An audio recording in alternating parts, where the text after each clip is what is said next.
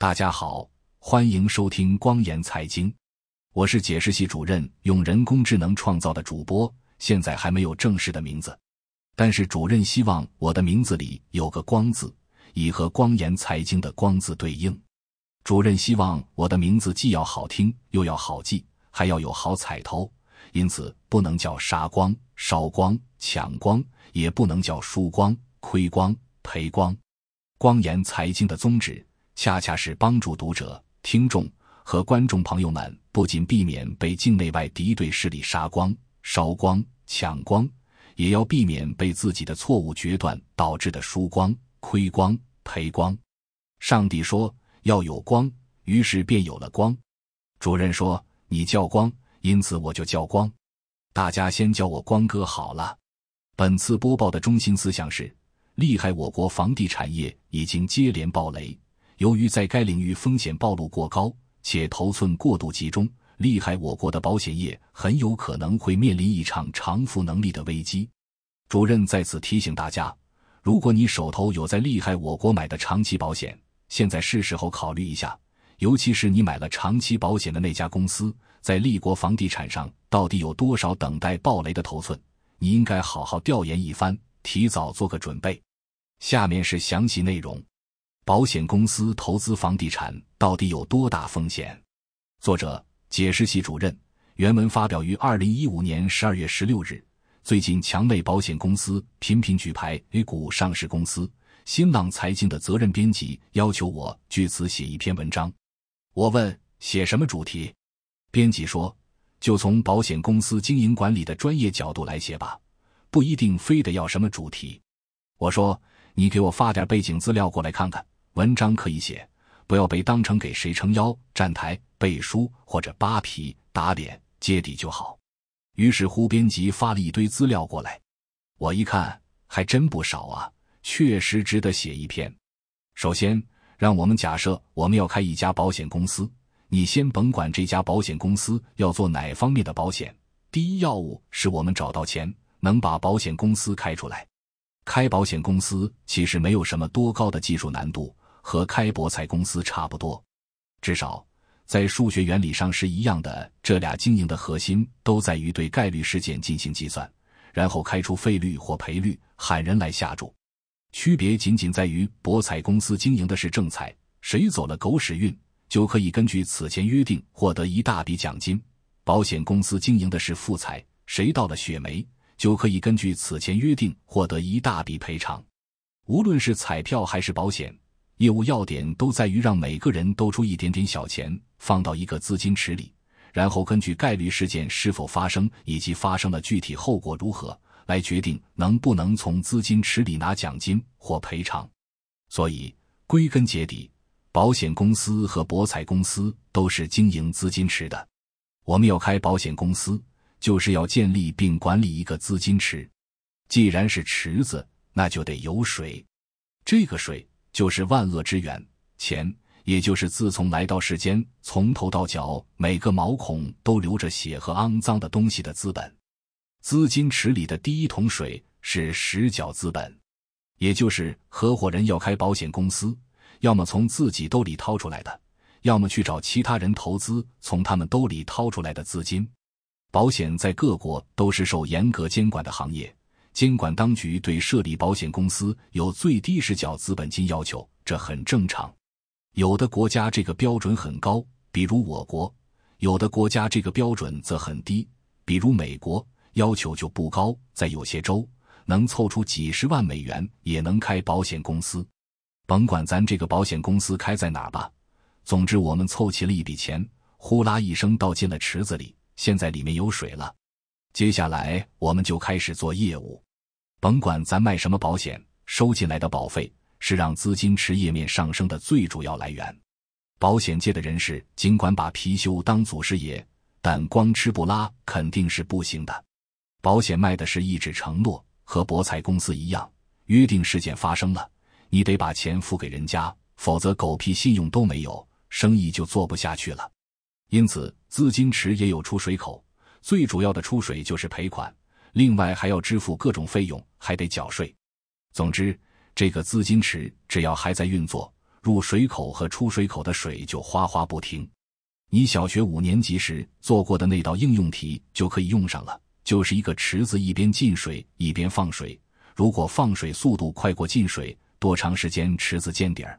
因此，管理保险资金池，第一要务是确保流水速度低于入水速度，否则资金池迟早见底儿。事实上，各国保险监管当局都给资金池页面水平画了线，最下面那道是红线，资金池页面到了这个水平。保险经营许可证就会被没收，保险公司就破产了。在这道红线之上，还会有两三道线是页面警告线。水位下降到这个地方，监管当局就会采取行动，比如勒令保险公司不得做新业务、关停并转五的，确保资金池页面不至于触及红线，也就是资金池技术性破产。现在让我们假设，咱搞的这个资金池页面虽然起起伏伏。但一直在第一警告线之上，换言之，就是咱的经营水平非常好顶赞，资金池里水位高起，没有技术性破产之余。这样，在任何一个时间点上，咱的池子里都有大量资金存在，甭管这些资金最终的去向，也甭管这些资金的所有权，至少在一个时点或一个时间段内，这些资金由我们支配。这就是巴菲特在每年致股东信里都会提到的。所谓 insurance float 就是保险资金池里的流动资本，这就涉及到保险资金的运用问题，也就是如何用这笔钱来进行投资。咱们拿池子里的钱去做投资，如果回报好，可以有盈余反哺资金池，造成水位上升，自然皆大欢喜；如果回报差或者亏损，那资金池的页面就会下降。投资尽管非常重要，但毕竟不是保险公司的主业。靠谱的保险公司不能说卖保险亏得一塌糊涂，靠资本运作挣利润，那是瞎扯，本末倒置了。假设咱们的保险公司非常靠谱，咱们资金池页面一直在安全区域内，这难道不是自古以来无可辩驳动词打字的明证吗？无论如何，我们开设的这家保险公司很靠谱，保险主业靠谱，投资业务也靠谱。我们投资靠谱之处。在于我们知道，我们用于投资的钱是特么从保费那儿来的，因此我们的首要任务是确保这个资金的安全，其次是确保这个资金的流动性，最后才是这个资金的可持续性增值。如果我们不靠谱，就会把这个次序倒过来：首先追求保险资金的投资回报，其次是流动性，最后才考虑安全。如果我们这样做，遇上好年景。我们从资金池里舀出一瓢水，末了还回去一瓢半；遇上坏年景，我们从资金池里舀出一瓢水，一滴也还不回去。投资的年景和保险的年景有时候同步，有时候背离，没有什么普遍规律可循。有时候这俩出现了神同步，只不过这种时候没有好事儿，就是投资亏得一塌糊涂，保险那边又赶上接连出现兴邦级天灾人祸，需要支付大笔赔款。这种时候，资金池的页面就会急剧下降，也许一下子就击穿了几道警告线，直接见底儿好顶赞。从一九六九年到二零一零年，仅美国就有六百四十家财产保险公司破产。如果算上全球范围，把人寿保险、意外与健康保险、年金保险等公司也都算进来，过去五十年间有超过一千家保险公司破产，在十年时间跨度里。每三十家保险公司有一家会破产，二十年跨度，二十到二十五家保险公司里有一家破产，三十年跨度，十五家到十八家保险公司里有一家破产。总之，时间跨度越大，破产比率越高。过了五十年还在继续经营资金池的，基本上都是那些百年老店了，起起伏伏都已看够，知道敬畏，经营保守，管理严谨。这些破产的保险公司里。没有一家是我国的保险公司。保险公司破产的最主要原因有以下几条：第一，准备金不足，占比百分之三十四；第二，发展过快，保险单定价不足，就是杀低价销售求快速扩张，占比百分之二十；第三，欺诈，有两方面的：一是保险公司欺诈客户，被告破产了；另一个是客户欺诈保险公司得逞了，把保险公司干趴下了。占比百分之十。第四，会计造假占比百分之九；第五，兴邦及天灾人祸占比百分之八；第六，业务转型失败占比百分之七。这些破产了的一千多家保险公司里，有两百多家公司准确的破产原因，外界其实是不知道的，只能根据已知模式进行推测。但上述这些原因是业界公认的，导致保险公司破产的头号原因——准备金不足，主要由两方面造成：一是准备金提取不够，二是投资过于激进。前者是个计算方面的技术性问题。后者则是风险管理的策略问题。前面说了，对保险资金进行管理和运作，要遵循安全流动性保值增值的原则，而且次序不能错。一般说来，风险和收益是正比关系。因此，为了确保保险资金的安全，也就是将保险资金用于投资，必须要投往安全边际高的领域。同时，为了确保流动性充足，保险资金不宜投往变现能力差的领域。因为一旦主业方面出现大赔案，需要调动大量现金进行赔付，你必须立马能拿出这些钱来，否则名誉受损、信用下降、资金池入水口流量立刻减少，不但新业务少了，现有业务也会流失，这就导致保险资金的投资范围并不宽泛。一般说来，也就是存银行、买国债、买企业债、买高派息绩优股这么几个选项。靠谱的保险公司。会在风险偏好说明里对投资方向、领域、品种、限额做明确规定，以确保安全流动性保值增值。常年的投资回报率可能就是百分之五六七。操盘咱们资金的有咱自己的投资部、投资委员会，也有外聘的基金公司。但不管谁操盘，上述原则与次序不能违背。这就是靠谱保险公司管理投资风险的铁律。保险公司能不能在公开市场上买股票？能，当然能。只要满足上述原则，不超过事先设定的风险限额，风险有分散、有对冲，符合公司整体的风险偏好，当然可以买。买股票的最终目标是给资金池补水，这样即使保险主业年景不好，也就是卖保单没挣钱或亏钱了，投资这边可以进行一些弥补。当然。最理想的情况是主业挣钱，投资也挣钱，这个状态维持住，经历时间考验，就会熬倒一家又一家竞争对手，成为行业领袖。好了，说了这么多，终于要落到编辑约稿的话题上了。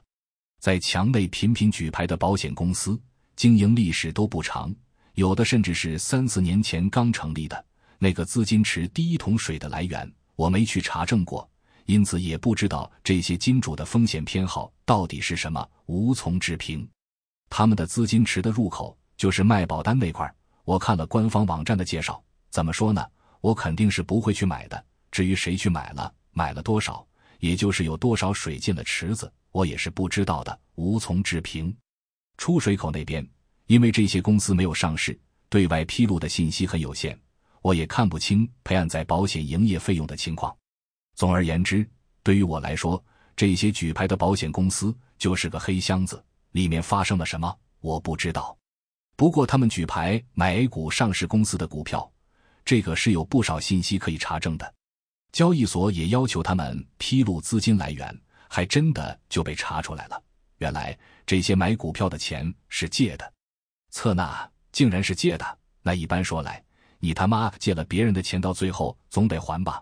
除了本金，还得带上利息。在测算保险资金池的页面时，如你所知，我们只能测量属于咱自己的钱，也就是在咱资产负债表上净资产那个部分，还得减去商誉等无法变现的玩意儿，也就是只能算咱自己真正的家底儿。这叫一级资本，是判断保险公司财务实力的最关键指标。借来的钱那叫负债，拿借来的钱买了股票。可以计入资产。如果在特定时间段内股票上涨，跑赢了本金加利息，那净资产就上涨了；如果股票下跌，那净资产就下降了。目前这个情况，我觉得应该是这样的：一，他们挖了个资金池，是不是自掏腰包往里灌水了？不好说。二，资金池入口处只有涓滴细流，保险卖的不咋地，但猛然间接了根粗管子。从别的地儿借来的水光光往里倒；三资金池出口处则波涛汹涌，其中有一条又粗又大的管子，日夜不停往外抽水，流向股市。这个模式已经引起了保险监管当局的注意和担忧，连续发文要求这些公司注意资本金安全、注意流动性、重视风险管理。这个模式看样子一时半会不会止步。我看到一些分析文章，试图判断这些保险资金下一步的投资方向，其中就提到继续买地产股。地产股和地产一样，都面临价格波动风险。其中，地产股的风险高过地产。换言之，地产虽然流动性不咋地，但安全边际高过地产股。在一线城市核心地段尤其如此。地产股则需要看基础资产构成，流动性好于纯地产。毕竟卖股票比卖地手续简单，但波动性更大，安全边际更低。去年这时候，我做了一个案子，客户就是香港一家保险公司。为了增强其偿付能力，我提的建议就是让他们尽快卖掉占据其净资产约百分之二十的一栋写字楼。我问他们干嘛一直留着这楼，他们讲主要出于感情因素，但知道留着风险是很高的。过去二十年来，香港商业地产已经有两次超过百分之三十的下跌，这一崩倒是又涨起来了。保险公司账面上看着不错，但如果再来一次这个幅度的下跌，其偿付能力立马就会有问题，所以我建议他们先卖掉楼，再看看要不要买香港的房地产信托投资基金。我的建议是，最好也不要买，因为还是地产行业的衍生品，基础资产价格下跌的风险依然在那里。但如果主要构成是租金收入，则可考虑适度配置。我可不敢给他们建议让他们买地产股，墙内的就更不敢了。墙内保险公司成了万科大股东。这个我是没想到的。当年他们买招商银行的时候，我看见了就避让了。我自己没有地产股，一直也不关心这个。但最近房地产去库存这事儿，因为动静比较大，我有一定关注。我猜这些大肆买入万科的保险公司，大概是在赌央行继续放水去房地产库存，这样万科股票能往上涨。还有一个可能性就是赌人民币不死盯美元，而改盯一篮子，再加上进 SDR 国际化，因此可以保持汇率稳定，这样其人民币资产保持坚挺。我觉得他们是赌，这当然是因为我是屌丝，消息没那么灵通，只能从公开渠道获得的信息进行分析。他们可能觉得这不是赌，而是手拿把掐的掘金机会。大家的区别主要在于根本轮不到我坐庄。所以我讲的都是瞎猜，还好，我还有存在于想象中的一家保险公司，非常靠谱，非常稳健，我愿意为其贡献毕生精力。这家保险公司叫什么名字好呢？我不禁陷入了深思。播报完毕，下面是光言财经广告时间。光言财经的宗旨是帮助一小撮华人学习财经常识，提高财商险商，构筑风控防线。守卫财务安康。风险提示：光言财经推送与推荐的所有内容均不是投资建议，不是投资建议，不是投资建议，请大家务必根据作者提供的原创和编译内容指向的事实与逻辑进行批判性思维，自行决策行动，并承担相应的后果。您阅读这些内容获益了，请不请吃饭无所谓。继续订阅，并把光言财经推荐给您认为值得的人，已经是莫大的鼓励和支持。欢迎大家提出反对意见与观点，只要事实清楚、逻辑自洽、推理得当，越多人打破信息茧房，多角度进行理性冷静的交叉比对分析和讨论，作者和读者就都会有越多收益。感谢收听光言财经，欢迎收藏、点赞、转发、评论。也欢迎您订阅“光言财经”邮件组，订阅地址是“光言财经”四个字的汉语拼音全拼加上点儿康姆。本次播报就到这里，咱们下期节目再见。